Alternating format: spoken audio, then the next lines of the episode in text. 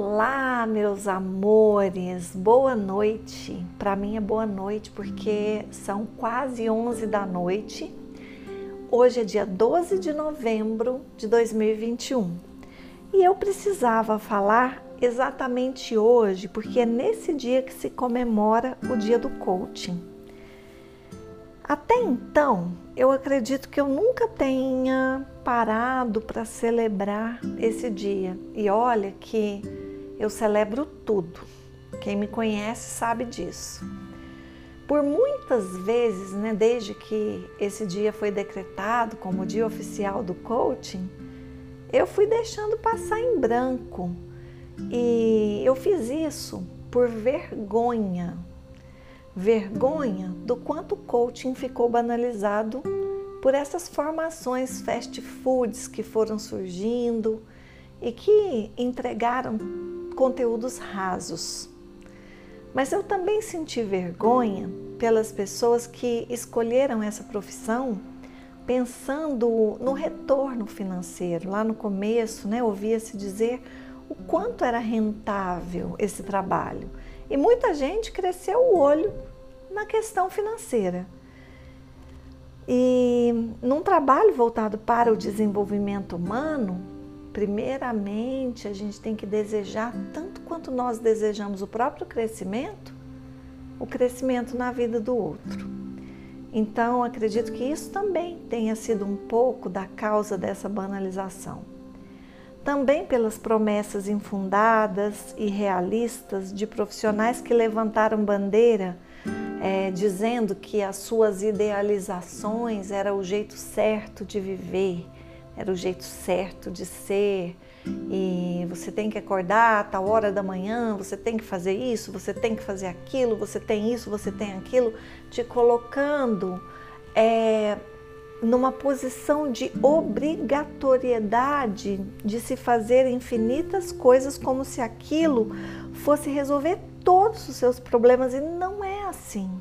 Então eu acredito que a banalização também se difundiu em função desse tipo de comportamento, né? Por essas promessas, né? Como se é, fosse possível alguém chegar com um método e garantir a transformação na vida de outra pessoa. Porque eu acredito, sempre acreditei que nada pode mudar a vida de ninguém senão o próprio desejo daquela pessoa de fazer essa mudança. Eu vou dar uma pausa nesse assunto para contar para vocês por que que até hoje muitas vezes eu fico ali travada quando eu quero trazer pessoas para me ajudarem no digital e eu me travo e eu me fecho.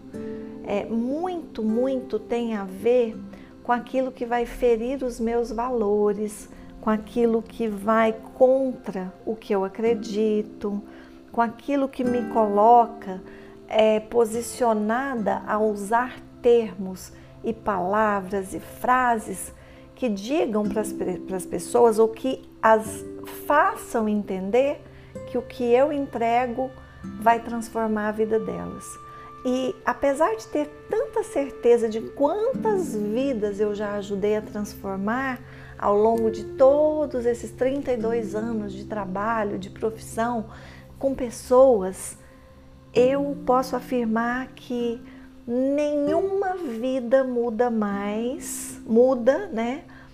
É, se a vontade daquela pessoa não for maior do que a de quem está ajudando. Então, muitas pessoas chegam e, e, e, às vezes não falam com essa clareza, eu sou a solução da sua vida, mas se posicionam dessa maneira. E a minha fala, ela é muito mais voltada para, ah, se você acha que o meu curso, o meu treinamento vai mudar a sua vida, então não compra, porque ele não vai. A única pessoa capaz de mudar a sua vida é você o único método capaz de mudar a sua vida é aquele que você acredita. Porque se partiu de você, aí milagres podem acontecer. Eu acredito sim que existam muitos profissionais que têm esse poder de despertar esse fogo no outro, de sugerir que pode acordar cedo, que de repente você vai ver um resultado bacana lá na frente Mas esse profissional, antes de mais nada, precisa ter a certeza de que ele conquistou a confiança daquela pessoa e de que ela realmente vai fazer. Não porque ele está dizendo, mas porque ela acredita nela mesma. Fecha aspas. Eu precisava muito falar sobre isso. Eu quero, voltando aqui para o coaching, né? Eu quero dizer que eu sempre usei esse termo e já treinei muitos coaches e master coaches e sempre passei isso para eles, que é preciso desejar o desenvolvimento na vida do outro tanto quanto se deseja o próprio, como eu disse lá no comecinho. É, mas eu quero contextualizar um pouco melhor sobre essa questão do coaching, contando da minha história. Em 2010, eu entrei para a faculdade de administração. Eu fiz um curso tecnólogo em processos gerenciais e na época eu morria de vergonha. Esse curso ele está dentro da, ele é considerado administração pelo que ele entrega, mas um curso tecnólogo ele leva dois anos para acontecer eu tinha vergonha porque o online era muito, muito, muito mal visto naquela época, em 2010. Mas era a minha única maneira de fazer uma faculdade, já que a minha carreira cresceu, ela sempre foi ascendente. Eu sempre tive sucesso no meu trabalho. E eu já tinha chegado onde muita gente estuda e faz muitos cursos para poder chegar. Mas eu sentia que eu não podia ficar ali estagnada. Não era ter uma faculdade, era todas as especializações que eu poderia fazer após essa faculdade. Então, em 2010, eu entrei na faculdade de administração, né, processos gerenciais, aprendi demais. Até hoje eu me lembro dos aprendizados. Eu talvez se tivesse frequentado quatro anos de graduação, não tivesse aprendido tanto. Eu sou autodidata, me, me, me lembro, me vejo autodidata desde o dia que peguei um lápis, desde o dia que peguei um caderno, desde o dia que li as primeiras linhas de um livro, as primeiras frases. E eu sei o quanto isso contribui para tudo que eu aprendo hoje, para tudo que eu busco, para tudo que eu acredito. Mas enfim, 2011 então, já tendo uma carreira sólida, eu entrei na faculdade. 2010.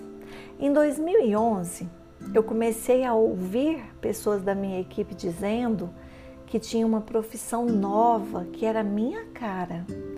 Só que isso aconteceu, foi muito sincrônico, né? Foi muito é, acho que num período de um mês, pelo menos umas 15 pessoas chegaram e olha que eu estudava, pesquisava, já era adepta à tecnologia, adorava a internet, já entendia de muita coisa, mas eu lia sobre coaching e não não me prendia muito. Eu, na verdade, eu não tinha parado para entender muito o que, que era isso até que a minha equipe começou a vir sucessivamente, um atrás do outro, dizendo que eu era aquilo, eu era coach e eu não sabia.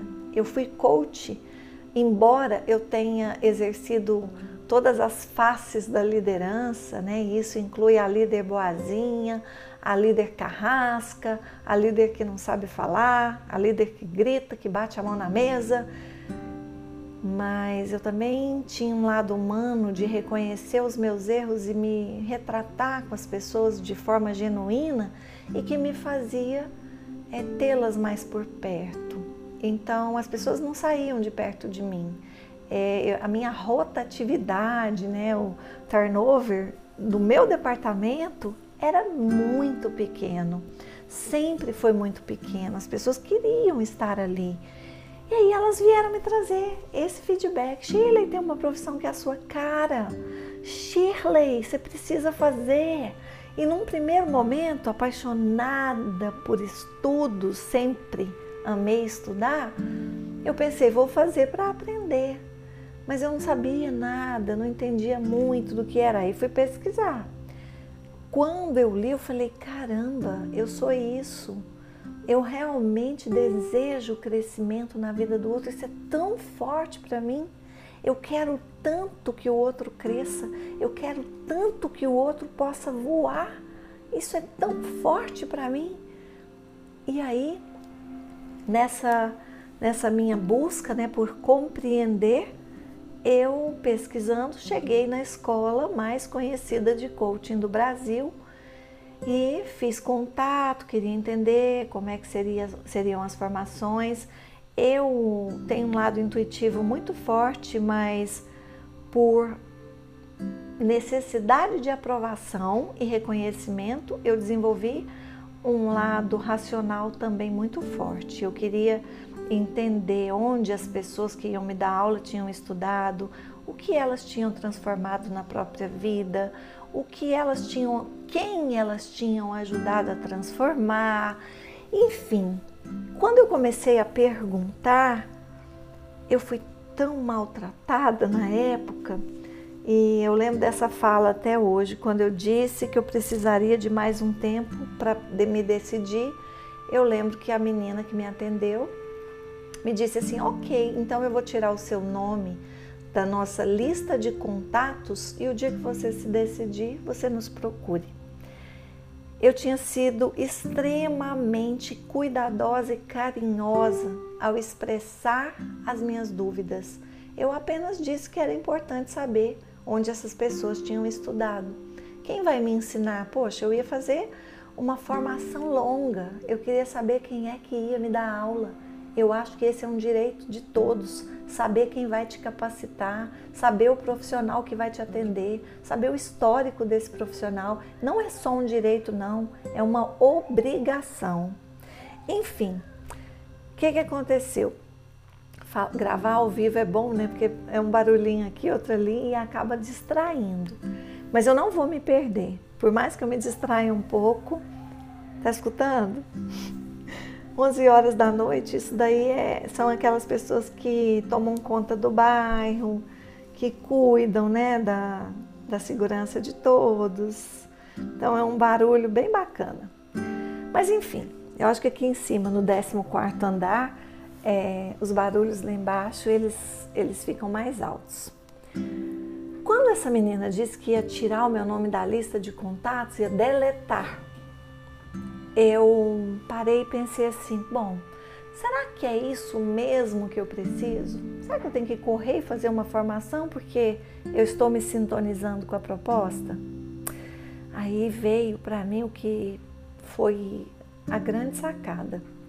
Falei: não, eu quero ser algo, mas eu nunca fui coach, de, coach cliente de ninguém nessa área. Como é que eu quero ser coach de alguém se eu nunca fui cliente de ninguém nessa área? Eu quero ter um coach. E eu sempre fui ousada, ousada.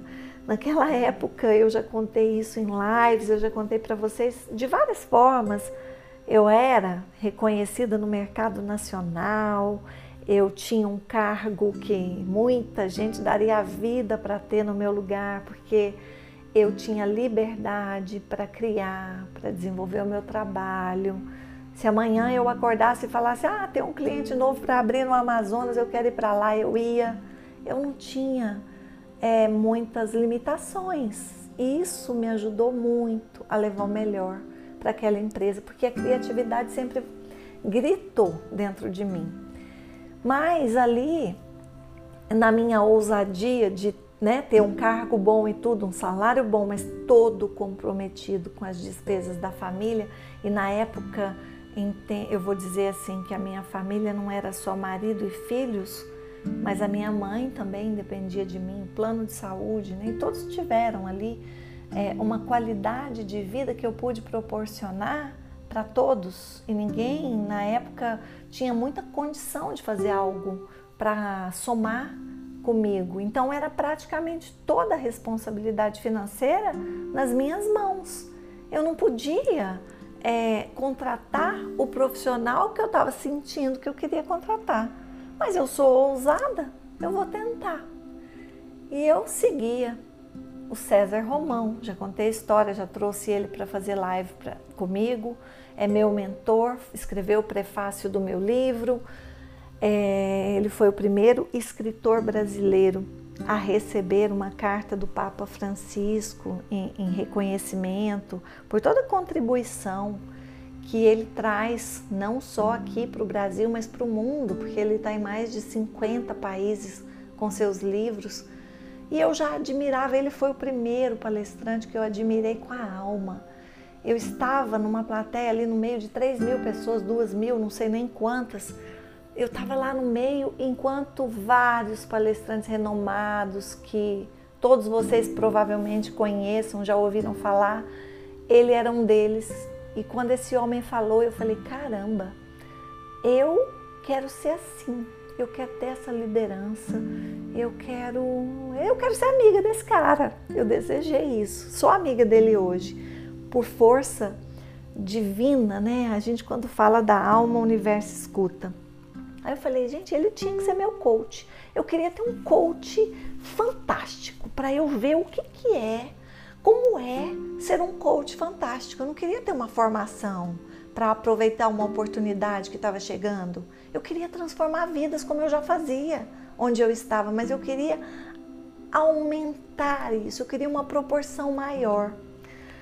Aí mandei mensagem para ele, por sorte, um pouco antes eu tinha contratado ele para convenções de vendas, onde nós reunimos num resort maravilhoso vários profissionais, todos os profissionais que eu liderava, né, do Brasil. Ali nós estreitamos um pouco mais o relacionamento, me tornei amiga da família inteira de César Romão.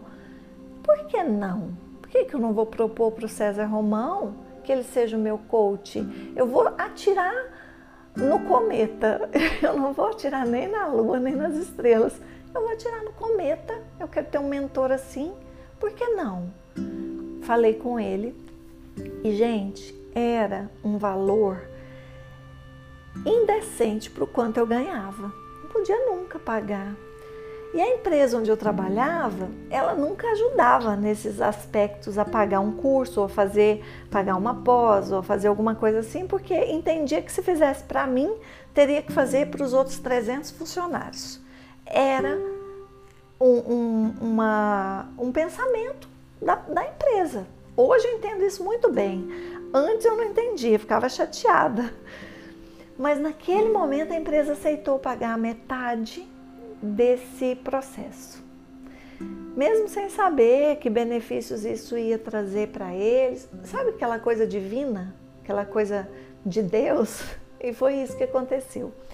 Eu contratei César Romão, eu precisava ter um objetivo. Meu objetivo era me tornar palestrante, como ele. E aí ele me preparou. Ele, eu era perua que vocês não fazem ideia.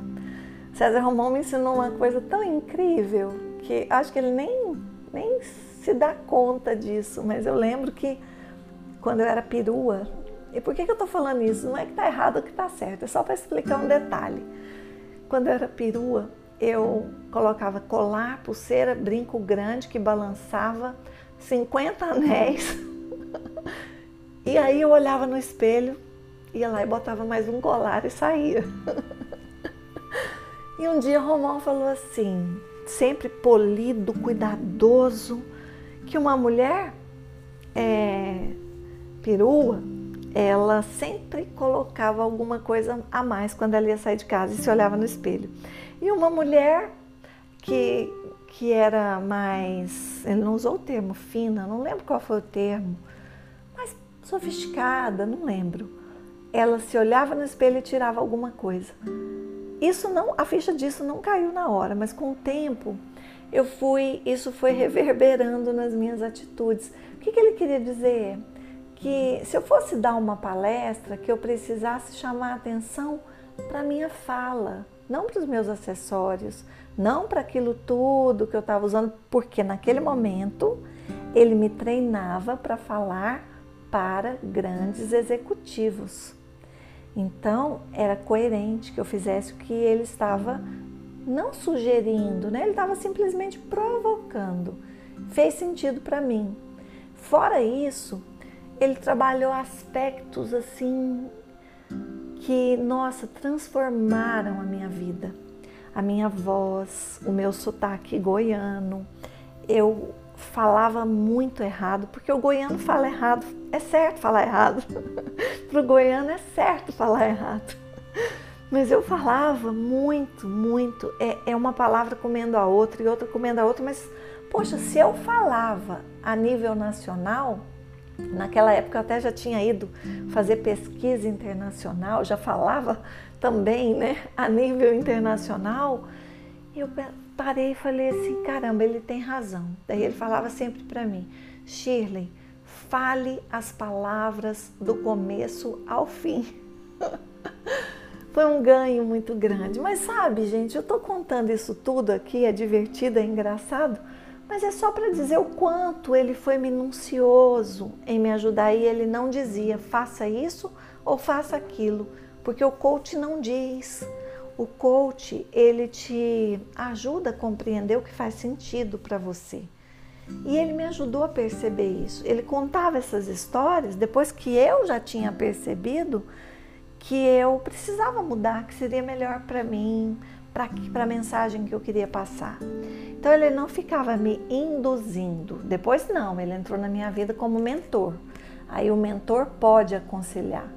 E ele me aconselhou muito, me ajudou muito. Ah, até hoje, sempre que eu preciso, César Romão é a pessoa que eu posso contar. Mas voltando para o coaching, passei pelo processo e entendi como um coach deve se comportar. Aí eu me abri para encontrar uma formação. Nesse período, eu quero só contar aqui que eu queria ser palestrante. Naquela ocasião, eu palestrei para mais de mil pessoas. Pessoas que exerciam cargos de alta liderança como eu. E foi uma das experiências mais incríveis que eu já vivi. Eu agradeço imensamente a César Romão. E aí, voltando para Goiânia, comecei a observar os poucos coaches que tinham por aqui. Eu preciso muito admirar, eu preciso muito confiar, eu preciso enxergar verdade. E levei a Ana Clara, minha filha nova na época, para ajustar o aparelho, na Paulene Cardoso e a Paulene tinha feito Master Coach já pela organização Condor Blanco, que foi a que eu escolhi. Quando eu vi a postura da Paulene, eu me encantei com a Paulene. Eu já conhecia, porque ela já era dentista da minha filha, mas a gente nunca conversou tanto. E nesse dia ela me falou de uma aula experimental que teria em Goiânia, é, de uma pós-graduação em coaching. E, gente, eu não tinha condições financeiras para fazer era, um, apesar do cargo maravilhoso, o meu faturamento que eu ganhava era muito a conta do básico. Porque para mim, a melhor escola de Goiânia para os meus filhos era básico. O melhor plano de saúde era básico. E aí o que sobrava de salário era muito pouco. Quando eu calculava que eu pagava plano para cinco pessoas e duas escolas muito boas, o, o que sobrava era pouco. E eu tinha que distribuir com um monte de coisa. Então não podia, eu estava terminando a faculdade. Eu não podia, mas eu fui corajosa, ousada. Peguei minha ousadia, abracei ela e fui. E eu cheguei lá. E você sabe quando você entra num lugar e fala: caramba, eu não sei o que eu vou viver aqui, mas eu não posso sair desse lugar. Foi o primeiro final de semana que eu passei fora de casa, porque os meus finais de semana ou eram dentro de casa ou eram na igreja. Eu não passava fora. Eu, eu nunca ousaria estudar no fim de semana. Eu, estar, eu, na minha cabeça, eu estaria roubando o tempo dos meus filhos, porque eu trabalhava muito.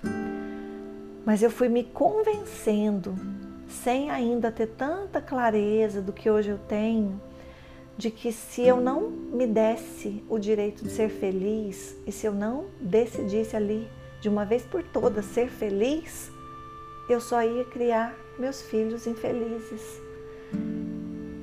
E eu cheguei, conversei com eles, foi muito bacana. Eles me apoiaram tanto. Eu falei: escuta, filhos, a mamãe não pode ficar sem fazer esse curso. Era uma pós-graduação. É, existiam poucas formações em coaching e, e pós-graduação eu não tinha visto nenhuma na época.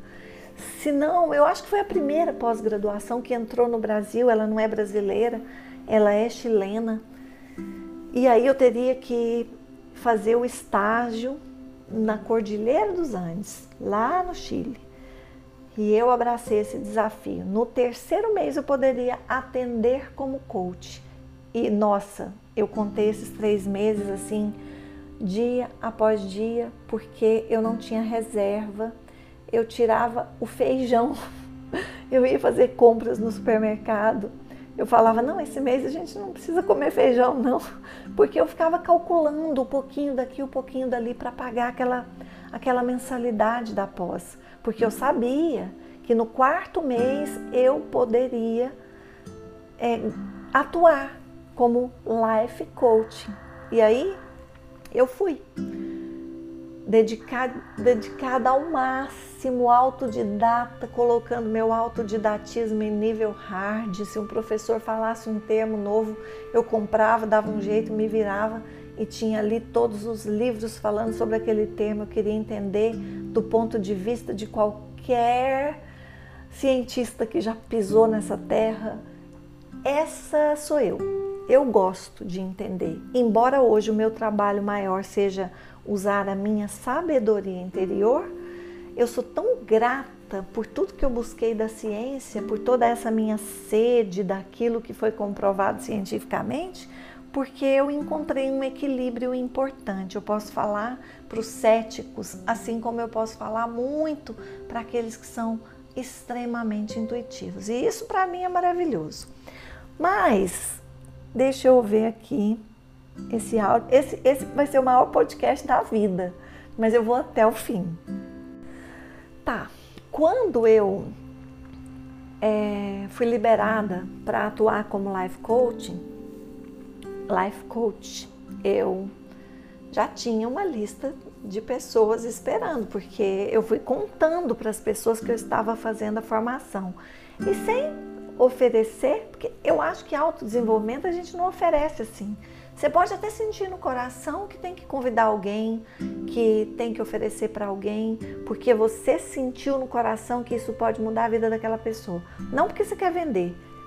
E eu fiz isso naquela época. Comecei a contar e as pessoas falou, falaram assim: Chile, quando você puder atender, eu quero ser o seu cliente. E eu fui fazendo uma lista. Quando eu fui liberada, eu tinha por recomendação, na verdade, era obrigatório que eu atendesse, acho que três ou quatro pessoas é, sem cobrar. Como é que chama esse termo? Eu falei ele tanto esses últimos dias. É pro bono. Pro bono significa eu faço um trabalho de graça para eu poder ganhar experiência. E eu ofereci pro bono. As pessoas que me contrataram não aceitaram pro bono.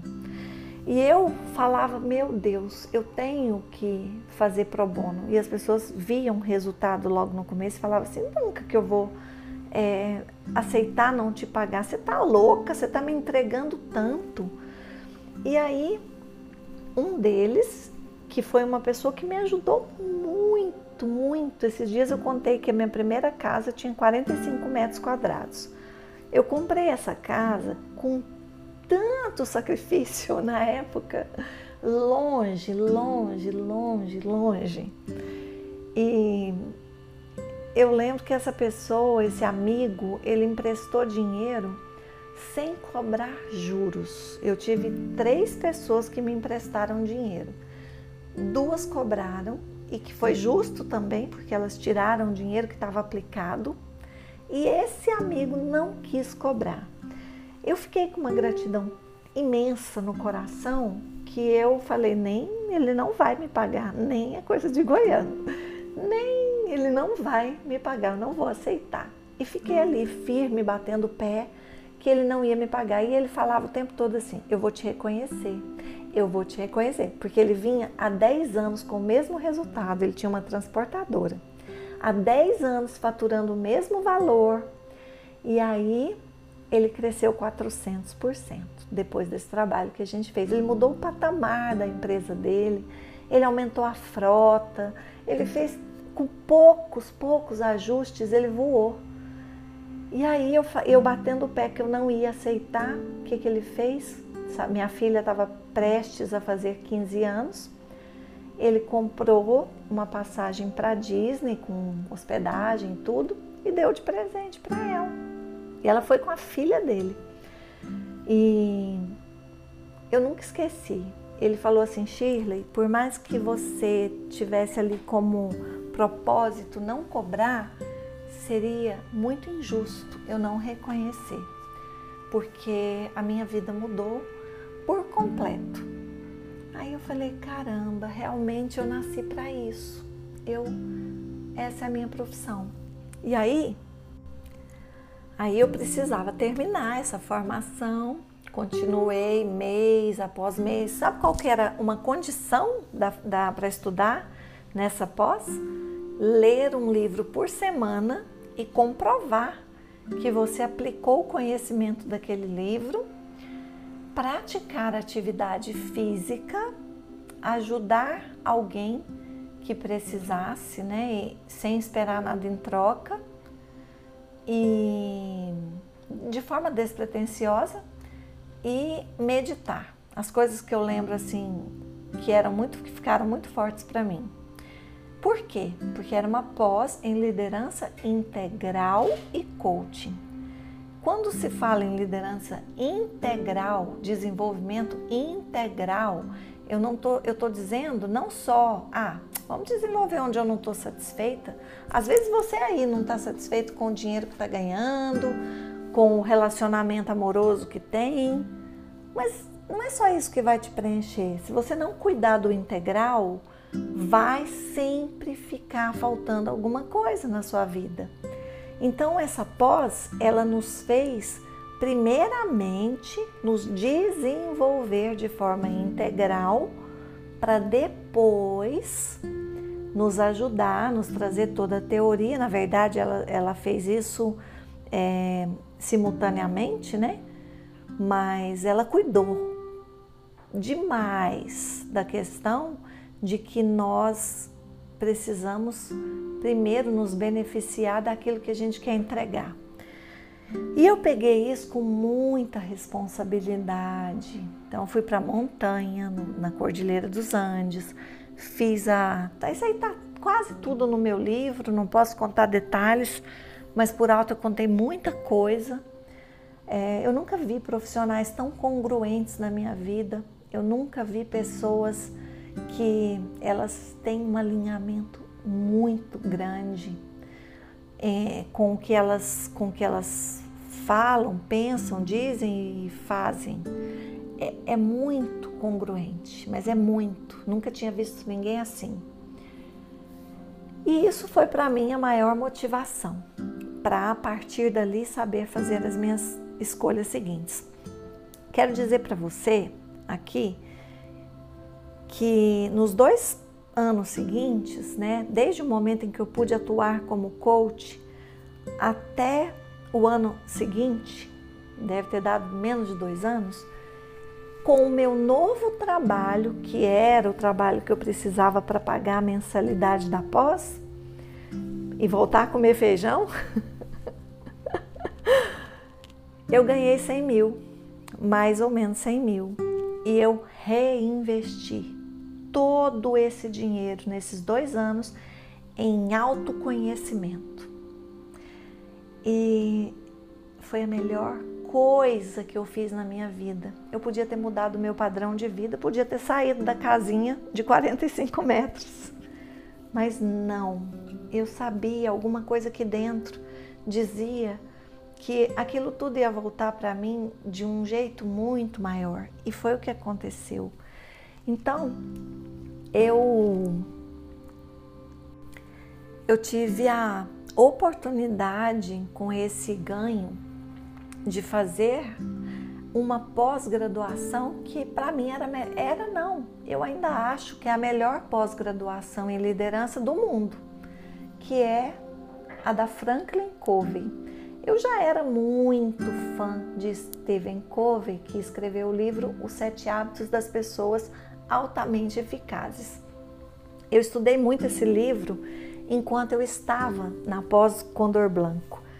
E estudei, porque não para mim nunca é o suficiente estudar só o livro. Quando o livro me inspira, eu quero entender a vida daquele autor.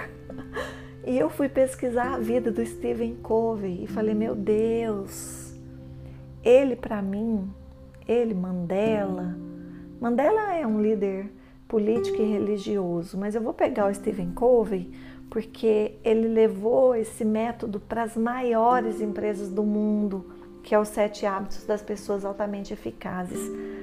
E Stephen Covey, ele tem uma história, um legado tão lindo, tão incrível. Então, fazer aquela pós era para mim uma das coisas mais incríveis que eu poderia me dar. Eu jamais imaginaria que eu fosse capaz. Primeiro, porque há pouco tempo essa pós era possível fazer nos Estados Unidos.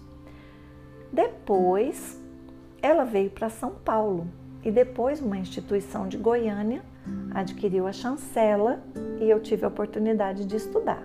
Se eu achava a anterior um pouco desafiante, essa custava quatro vezes mais. Mas ali eu já estava mais tranquila, eu já tinha é, me organizado, eu já tinha construído uma profissão de sucesso e, gente, eu não tinha deixado o meu trabalho.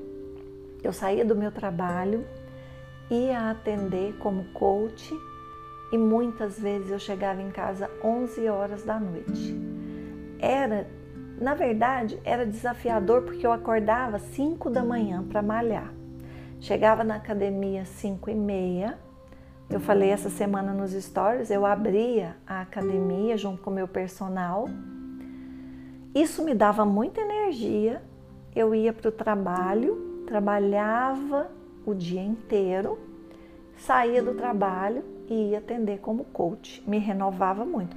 Eu era um pouco louca nesse sentido, porque quando eu fazia uma coisa que me apaixonava demais, podia começar tudo. Era como se 10 horas da manhã fosse 6 10 horas da noite fosse 6 da manhã. Eu tinha muita energia.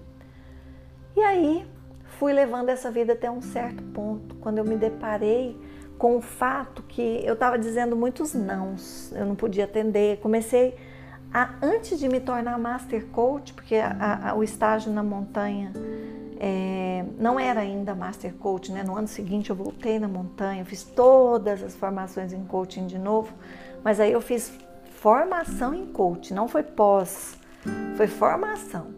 Vi muita coisa que eu, que eu já tinha visto similar e mesmo se o conteúdo fosse idêntico, eu ia aprender de novo.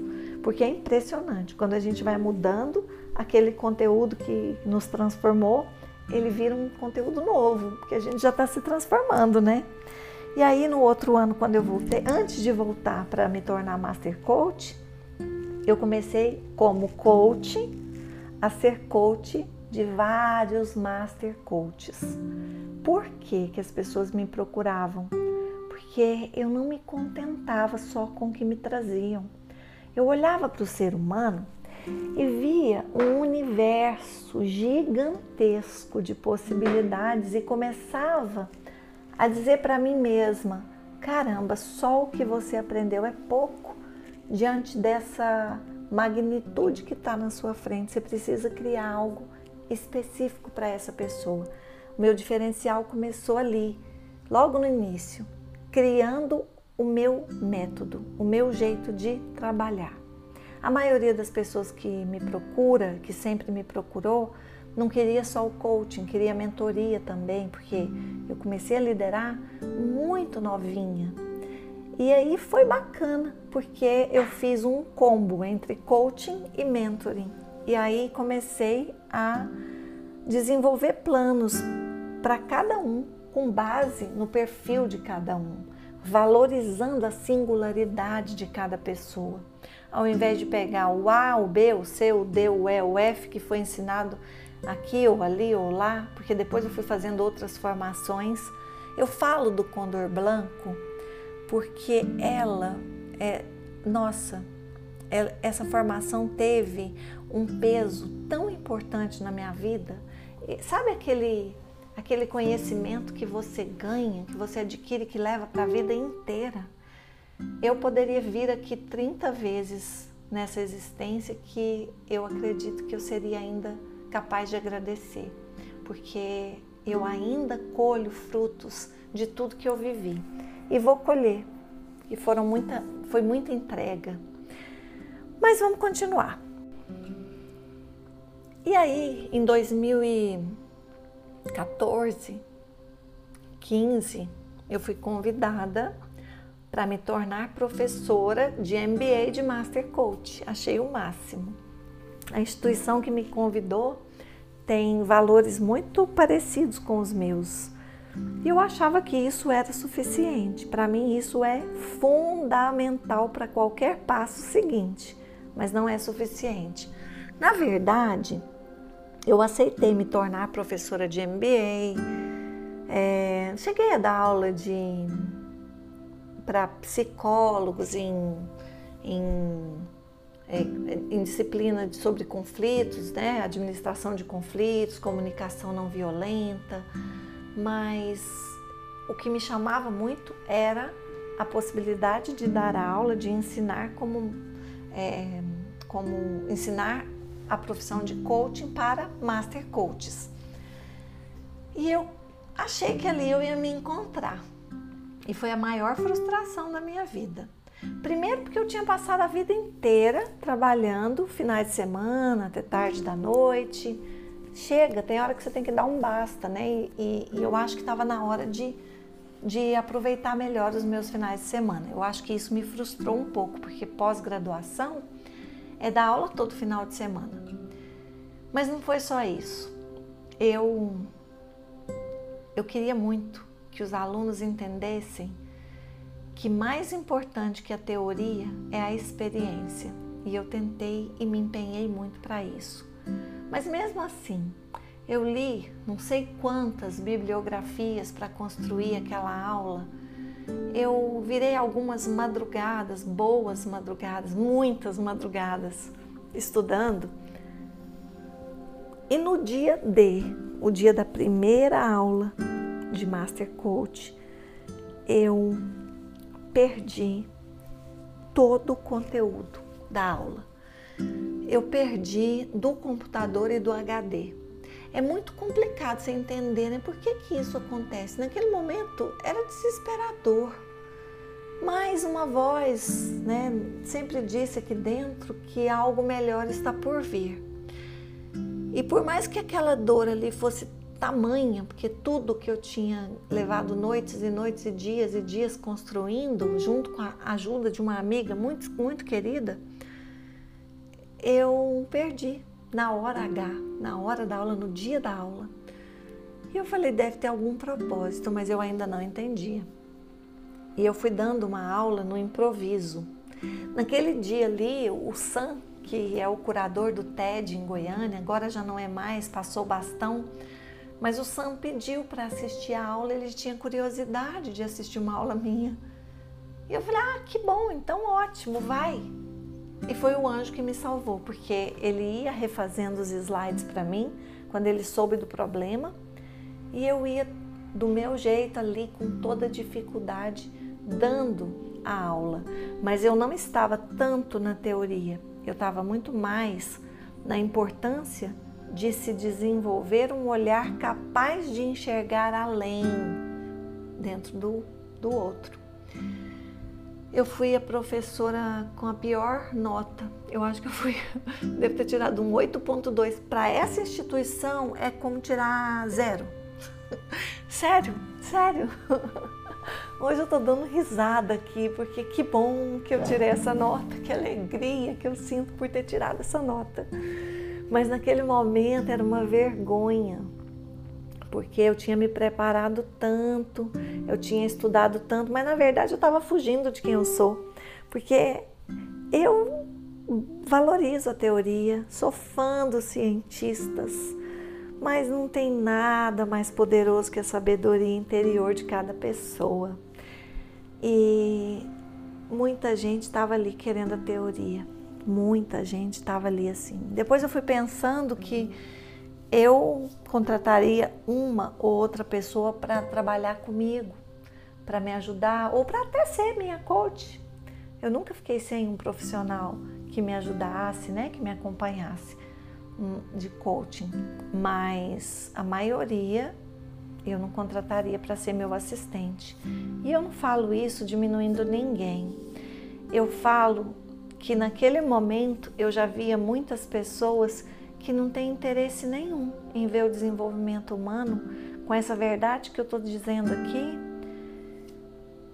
que na verdade quer uma profissão rentável, quer uma mudança, uma transição de carreira, e aí desanda tudo, porque você perde a riqueza que você poderia ter nos pequenos acontecimentos. A gente deu a volta por cima nessa aula, mas tiramos 8.2. Depois a instituição pediu que eu continuasse e eu ia continuar. Mas cada vez que ia se aproximando da próxima aula eu sofria. Até que a PUC me chamou para dar uma aula para os alunos de MBA de marketing. E por quê? Né? Não é minha área, por que marketing? Porque como na área comercial que, né, que eu trabalhava, eu também cuidava da área de marketing. E, e tudo que eu mais sabia era de novas tecnologias em vendas, porque eu ficava o tempo todo de olho nas tecnologias. E aí eu sei que eu pensei assim, vou concentrar toda a minha energia em dar o meu melhor para proporcionar para esses alunos a melhor experiência possível. Já que a gente está falando de tendências em vendas e tecnologias, convidei uma amiga muito inteligente para me ajudar, né, me abraçar esse desafio comigo. Mas ali a gente decidiu pegar o valor da remuneração e transformar em experiência para aqueles alunos. Ai, como eu fiquei feliz e como eu fechei bem esse ciclo, porque ainda me culpava pela nota 8.2, acho que era 8.2 ou 8.7, não importa. Era uma nota muito baixa. Ninguém tira menos que 9.5 nessa instituição. E eu pensei assim, é, depois, né, quando eu recebi da coordenadora o feedback lá da, da, do MBA lá da PUC, ela me disse assim, Shirley, você nos colocou numa situação complicadíssima, porque os alunos não aceitam mais menos do que foi entregue.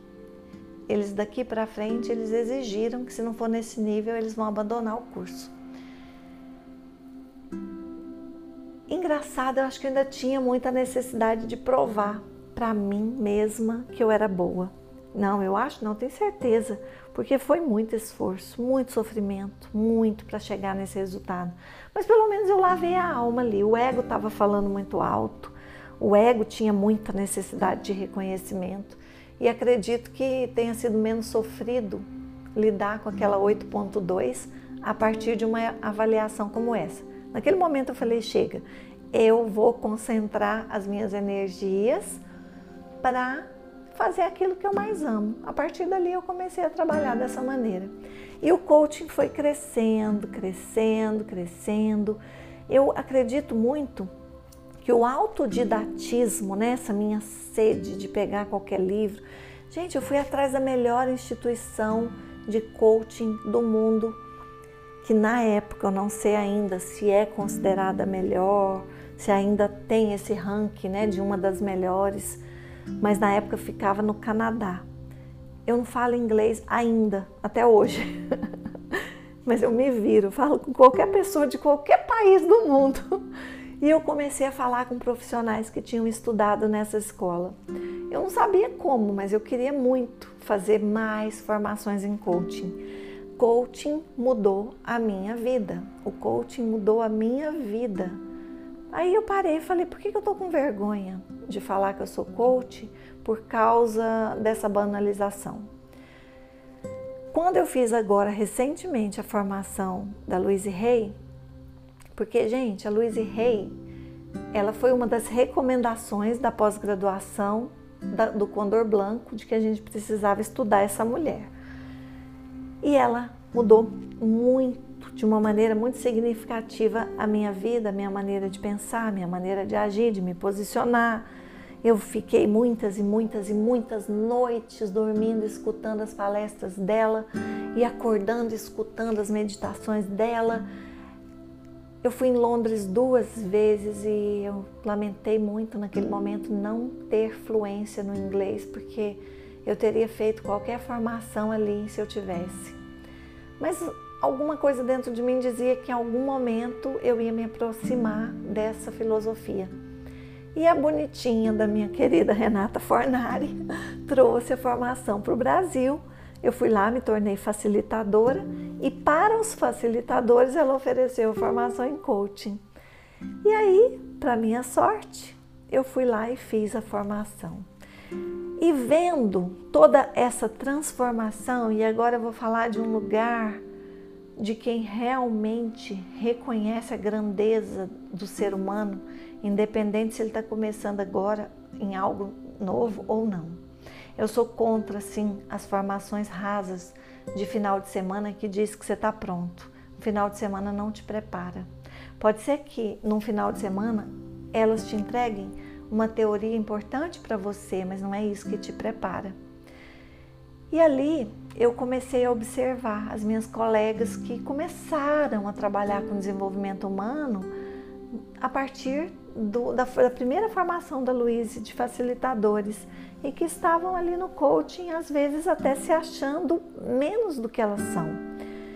E comecei a ver, a observar até mesmo nas vivências que a gente tinha, onde ora eu era coach, ora eu era cliente e eles também, o quanto cada um ajudava a transformar a vida do outro, exatamente como cada um é. Então eu falei: caramba, essa profissão é mágica, essa profissão é realmente única. Levantei a cabeça e falei: agora, não é só o coaching que define o meu trabalho se for para você fazer só um método de coaching, talvez seja um investimento alto você fazer comigo, mas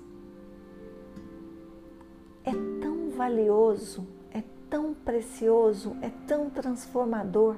Eu agreguei muitas coisas porque eu pude fazer isso e eu explico para cada pessoa: isso é coaching, isso não é. Quando é o método da Louise, isso é o coaching do método da Luíse. Agora eu vou te entregar isso que está fora do coaching do método da Luíse. Mas eu posso entregar. Se eu posso, eu vou entregar. Se eu posso contribuir com tudo que eu já aprendi até hoje, eu vou fazer isso de qualquer jeito, porque eu amo, eu amo contribuir, eu amo distribuir aquilo que eu sei. Então, assim, meus amores, o maior podcast da vida no maior podcast da, da, minha vida até aqui, né? Não sei se vai ser o maior de todos. Eu contei até um pouco de experiências fora do coaching, mas que, que aconteceram dentro desse período em que eu busquei toda essa preparação. Se vocês me perguntarem, Shirley, qual é o segredo para ser um, coach de sucesso? Não é um segredo. E nem é segredo, não tem segredo. Primeiro você precisa deixar que esse método transforme a sua vida. Como é que você quer que transforme a vida do outro se ele não está transformando a sua vida? Se você confia nesse método, ele precisa transformar a sua vida. Você precisa permitir que isso aconteça. Não primeiro ele tem que transformar a sua vida para depois se ajudar o outro, porque você, muitas pessoas nunca vão ficar satisfeitas com o quanto se transformaram, vão sempre achar que precisam aprender mais, mais, mais para poder fazer. Mas se você já fez formação em coaching, mesmo que você tenha feito um método de fim de semana que te entregou uma teoria que eu estou chamando de rasa, mas se a sua alma tem o desejo de ver a transformação na vida do outro, do outro tanto quanto tem o desejo de ver a própria transformação, continue, use a sua capacidade de aprender, a sua criatividade, coloque isso é, à disposição dessa força maior que rege o universo, para que os insights venham, para que novos cursos possam surgir, para que você continue buscando um profissional que trabalha com autodesenvolvimento e desenvolvimento humano, ele nunca para de estudar.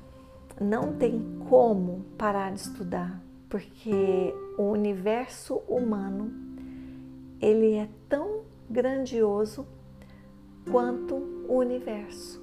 Aqui dentro existe um universo de possibilidades inexploradas. E se eu me dispuser, eu vou conseguir, pouco a pouco, me conhecer cada vez mais, de tal modo que eu vou experimentar uma transformação incrível na minha vida. Ai meu Deus, ai, eu acho que eu falei muito, 55 minutos, amores indica esse áudio, esse episódio, para as pessoas que às vezes você observa que atuam nessa área e que sentem vergonha desse trabalho. Eu olho para trás e vejo que o que me trouxe aqui foi muito o meu desejo de experimentar aquilo que um dia eu estava ali desejando levar para as pessoas. Eu queria muito poder falar com convicção. Isso transformou a minha vida. É como eu falei lá no começo. Eu nunca vou poder dizer isso vai transformar a sua vida, mas eu posso dizer, se você acreditar, se você desejar pelo menos um pouquinho mais do que eu, isso vai transformar a sua vida. Não sou eu. É aquilo que você acredita que vai transformar. É isso, meus amores. Eu agradeço imensamente a sua companhia até aqui. Se você quiser me sugerir mais temas, vai lá. Eu sou a Shirley Brandão, Instagram Shirley Brandão Oficial. Deixa no meu direct é, entra no link lá da minha bio, pede para falar com a minha equipe, manda lá uma pergunta, uma sugestão de tema para o podcast. E se estiver dentro daquilo que eu me sinta congruente, capaz de falar, eu vou ter o maior prazer em trazer esse conteúdo aqui para você. Para quem é coach, celebre não só o dia 12 do 11, até porque já acabou, vai dar quase meia-noite eu aqui gravando, mas celebre cada dia como um dia único, porque assim é. Grande beijo.